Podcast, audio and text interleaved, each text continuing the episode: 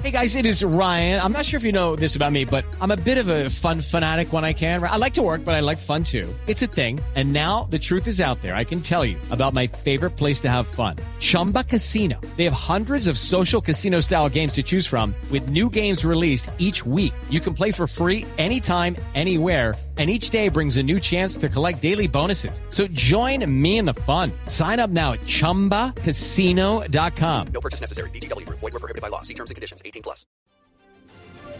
Buenas tardes. Iniciamos voces y sonidos con información desde las vías del sur del país, donde a esta hora se registra el primer accidente grave de este puente festivo. El hecho deja dos personas muertas. Natalia Cabrera en el sector de Catambuco, a unos 15 minutos de Pasto, un accidente eh, de automovilístico en el cual perdieron la vida dos personas, según las autoridades, un bus el transporte de pasajeros habría sobrepasado los límites de velocidad y por otro lado un vehículo tipo Piaggio pues no hizo el pare, lo que ocasionó el eh, aparatoso accidente. Dos personas, un hombre y una mujer perdieron la vida en ese instante y otras tres más se recuperan en centros asistenciales del municipio de Pasto. Hasta el momento no se encuentran las causas de este accidente. Natalia Cabrera, Blue Radio.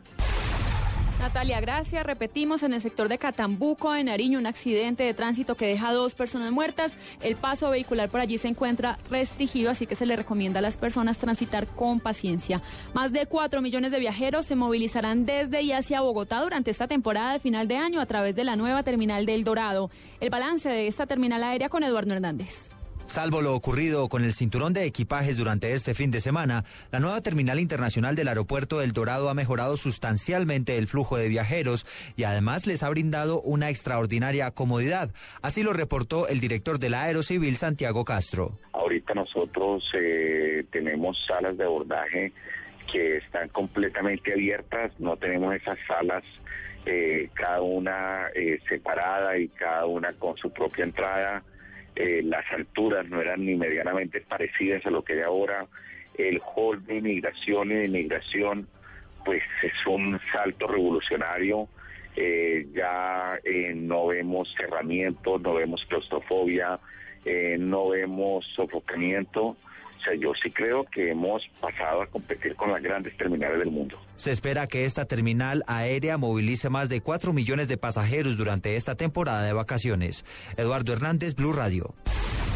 El Instituto Colombiano de Bienestar Familiar pidió extremar las medidas de seguridad para evitar que más niños y niñas resulten quemados con pólvora durante la celebración de la Nochebuena. Jenny Navarro.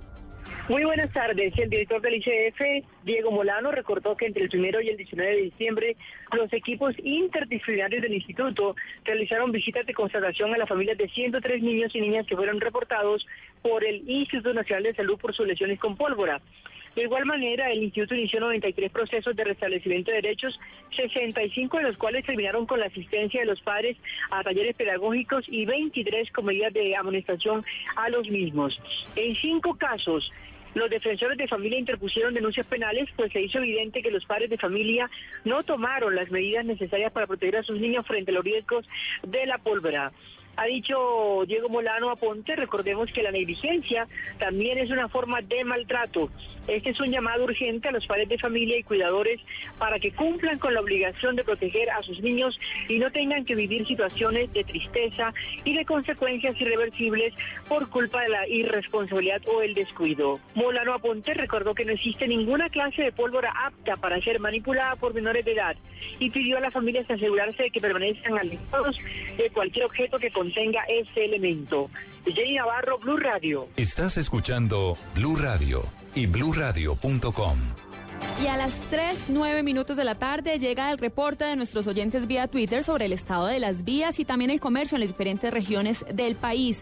Arroba Carlos Solano 88 nos informa Villavicencio, Bogotá en buen estado y muy buen flujo de tráfico. Arroba Ángel Cazul en Cúcuta está hasta reventar la terminal terrestre. Arroba E Martínez 9722 estoy en carretera y no se ve mucho carro en la vía Zulia Norte de Santander. Y arroba Alexander Las, presencia militar en la vía Pitalito Mocoa. Me siento tranquilo en mi país. Ustedes también pueden enviarnos su reporte a través de Twitter en la cuenta arroba. Sigan con Blog Deportivo.